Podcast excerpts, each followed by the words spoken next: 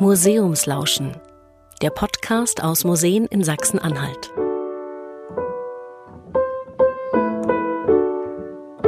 Herzlich willkommen, wir begrüßen Sie in Wolfen. Zu dieser Folge unseres Podcasts sind wir in die alte Filmfabrik gefahren, die heute ein Museum ist. Und von hier kamen die Filme, die unsere Eltern und die wir mit dem Fotoapparat verknipst haben, auch die Filmrollen für die Kinos. Und in Wolfen wurde etwas erfunden, das unser Leben bunter macht.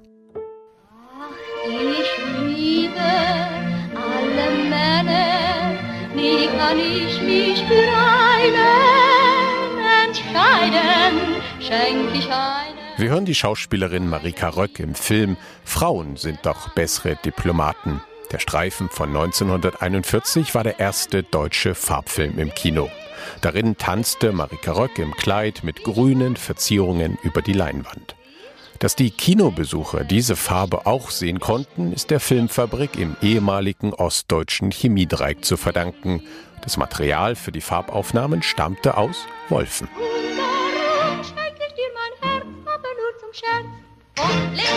Kinofilm, das neue Unterhaltungsmedium, hat viele Menschen begeistert und die Nachfrage stieg.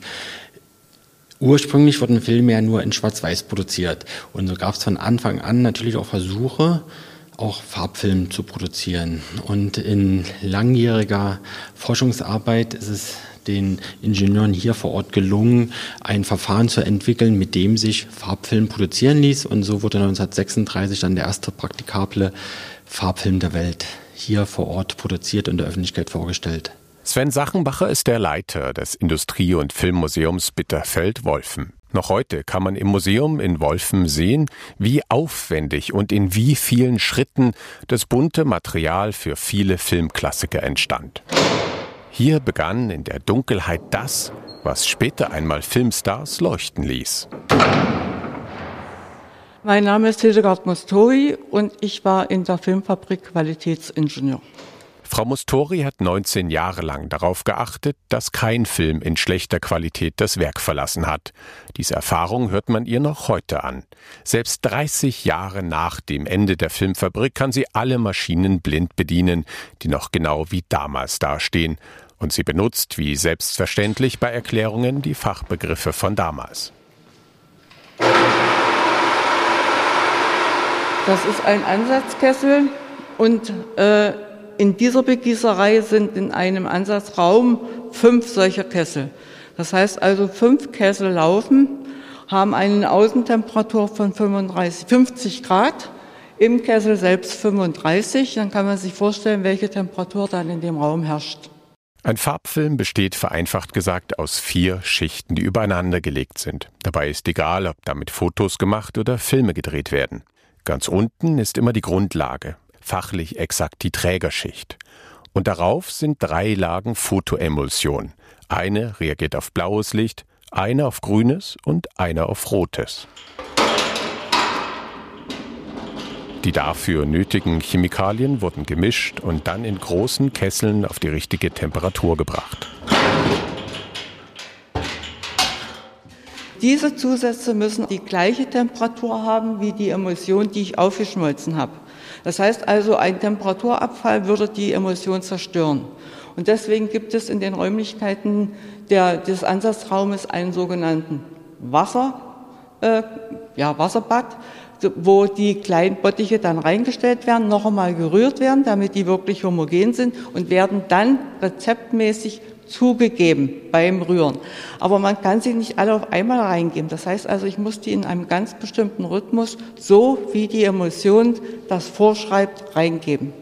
Und wenn das dann nachher nach der Rezeptur alle Zusätze drin sind, die entsprechende Rührzeit äh, stimmt, dann kann ich diese Emulsion dann nachher in die nächsten Ansatzkessel geben, wo sozusagen die Viskosität genau hergestellt wird. Das heißt, die Fotoemulsion musste genauso zähflüssig sein, dass sie später auf der untersten Schicht des Films problemlos haften blieb. Und auch das sieht man in Wolfen. Die Filmrolle war in der Produktion 1,30 Meter breit und viele hundert Meter lang. Der Film schlängelte sich durch die Hallen wie ein überdimensionales Band. Zum Trocknen wurde der Film durch einen Raum gezogen, der im Prinzip ein einziger Föhn war. Aus den Wänden wurde Luft gepustet. Jede Schicht für sich muss erstmal vollkommen trocken sein, sonst kleben die Schichten schon aneinander, beziehungsweise die Oberschicht nachher auch. Und dann kann ich den Film genauso vergessen. Und das haben Frauen gemacht bei sechs bis acht Grad. Das heißt, sie haben verhindert, dass die Filmbahnen zusammenkleben. Wir haben Gewichte reingehangen, damit die Schleife sich erhalten bleibt oder Pappen dazwischen gelegt, damit sie nicht aneinander schlagen. Klingt einfach. Walzen einhängen, Pappen dazwischenlegen, aber das musste alles bei fast völliger Dunkelheit gemacht werden. Der Film durfte schließlich nicht belichtet werden. Auch das wird heute noch im Museum vorgeführt. Hildegard Mustori schaltet dafür das Licht aus. Es glimmen nur ein paar einzelne Rotlichtlampen. Selbst nach einigen Minuten sehen die Besucher lediglich die Umrisse der Maschinen. Unvorstellbar, hier mehrere Stunden zu arbeiten. Erstens mal kannten die den Raum. Das heißt also, wer in der Filmfabrik in den dunklen Bereichen gearbeitet hat, wusste, er hat die Werkzeuge, die Arbeitssachen und so weiter immer wieder an denselben Platz zu legen. Das heißt, dass ich im Dunkeln nicht durch den ganzen Raum laufen muss und überlegen muss, wo habe ich das hingelegt. Und zum anderen, wenn Sie noch zehn Minuten neben mir stehen, dann sehen Sie auch Umrisse. Aber das Auge braucht ungefähr 10 bis 15 Minuten, um an diese Dunkelheit sich zu gewöhnen. Und die Leute, die hier gearbeitet haben, wie gesagt, kannten ihren Arbeitsraum und die sind blind gelaufen. So wie sie auch in ihrer Wohnung, wenn sie dunkel haben, sie wissen, wo sie ihre Möbel hingestellt haben und sie gehen einfach durch. Stehen Sie noch neben mir? Ja. Die Arbeitsplätze in der Filmproduktion waren trotzdem sehr begehrt. Sie gehörten zu den saubersten Tätigkeiten in der ganzen DDR. Denn schon ein Staubkorn hätte einen ganzen Film zu Ausschuss gemacht. Besonders Frauen wollten bei der Orwo arbeiten, der Original Wolfen wie die Filmherstellung im Osten hieß. Fast 9000 Frauen waren in der Filmherstellung angestellt. Das hatte für den Betrieb einen großen Vorteil, denn an vielen Stellen der Produktion war eine besondere Fingerfertigkeit nötig. Das sieht man auch im letzten Raum der Herstellung. Den Film, den wir aufgeschnitten haben, der muss ja in eine Kamera und muss transportiert werden. Aber dazu brauche ich ja eine Möglichkeit, um den zu transportieren, sonst rutscht der ja nur auf sich selber. Das heißt also, ich muss kleine Löcher in einem ganz bestimmten Abstand einstanzen und das macht die Maschine, die wir jetzt hören. Das heißt also, die 300 Meter oder 600 Meter werden dann perforiert. Der fertige Film wurde dann zum Beispiel für einen Fotoapparat passend auf 36 Bilder zurechtgeschnitten. Dann muss der aufgerollt und in Filmdosen verpackt werden. Und auch das fast im Dunkeln. Pro Schicht musste eine Frau an der Maschine unglaubliche 3600 Filme schaffen. Und fertig war der Farbfilm für den Fotoapparat. Im Filmmuseum gibt es übrigens noch mehr zu sehen. Was heute das Handy ist, war noch vor wenigen Jahren die Fotokamera. In jedem Haushalt gab es, ab spätestens Ende des vergangenen Jahrhunderts, mindestens einen Fotoapparat und jeder erinnert sich an seine erste eigene Kamera.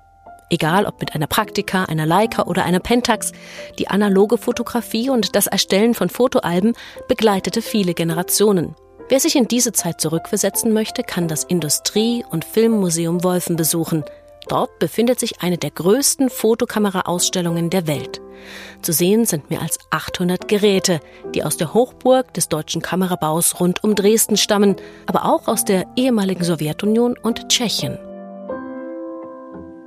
Die Farbfilme aus Wolfen gingen in die ganze Welt. In der DDR dagegen knipsten die meisten mit dem Schwarz-Weiß-Film. Warum das so war, erzählt Museumsleiter Sven Sachenbacher. Es gab unterschiedliche Qualitäten. Na, es ist hochsensibel, so eine Filmherstellung. Da kann es eben passieren, dass mal eine, eine Charge besser ist als eine andere. Die besten gingen immer in Export. Es war eine Devisenquelle für die DDR. Ne? Das hat dann speziell was mit der DDR-Wirtschaft zu tun, mit dem Wirtschaftssystem. Und dann muss man auch sagen, dass bis zum Schluss die Schwarz-Weiß-Filme von Orwo eine sehr hohe Qualität hatten. Also es gibt gerade Fotoliebhaber äh, und selbst, das müssen nicht mehr Experten sein, sondern auch gerade Familien, die diese gute Qualität geschätzt haben und gesagt haben, lieber ein sehr, sehr gutes Schwarz-Weiß-Bild als ein mittelprächtiges Farbbild. Und dazu kam, Farbfilme und das Entwickeln der bunten Bilder waren ungleich teurer. Doch egal ob schwarz-weiß oder Farbe, beides wurde in Wolfen auf Hochton hergestellt. Das Produkt war auf dem Weltmarkt sehr gefragt. Vor allem auch wegen seiner Qualität. Das ging eben nur mit Fachkräften, sagt Hildegard Mustori. Man hat versucht, in der Filmproduktion die Menschen auch zu halten, weil Filmproduktion bedeutet, die Menschen müssen wissen, was sie tun. Ich muss wissen, wenn ich jetzt die Temperatur verändere, dann mache ich Mist. Oder wenn ich jetzt den Fehler habe, dann muss ich das oder das machen.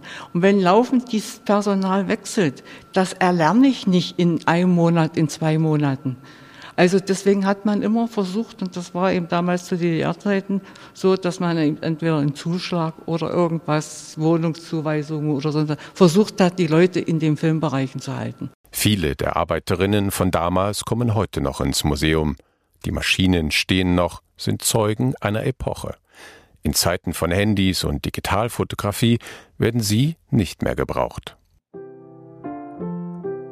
Für uns war der Rundgang ein Einblick in eine längst vergangene Zeit. In Wolfen stehen noch originale Hallen und funktionstüchtige Maschinen, die gefühlt jederzeit wieder anspringen könnten. So gut erhaltene Industriekultur sieht man echt selten. Wer die sehen will, kann ab dem Sommer Führungen buchen. Bis dahin wird das Museum noch umfangreich erweitert. Wir freuen uns, wenn Sie unseren Podcast abonnieren. Vielen Dank fürs Lauschen.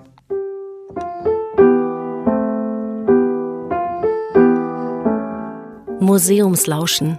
Der Podcast aus Museen in Sachsen-Anhalt ist ein Projekt des Museumsverbandes Sachsen-Anhalt in Kooperation mit den beteiligten Museen und Partnern anlässlich des Internationalen Museumstages 2021. Ermöglicht wurde die Umsetzung der Podcast-Reihe über die Förderung des Landes Sachsen-Anhalt.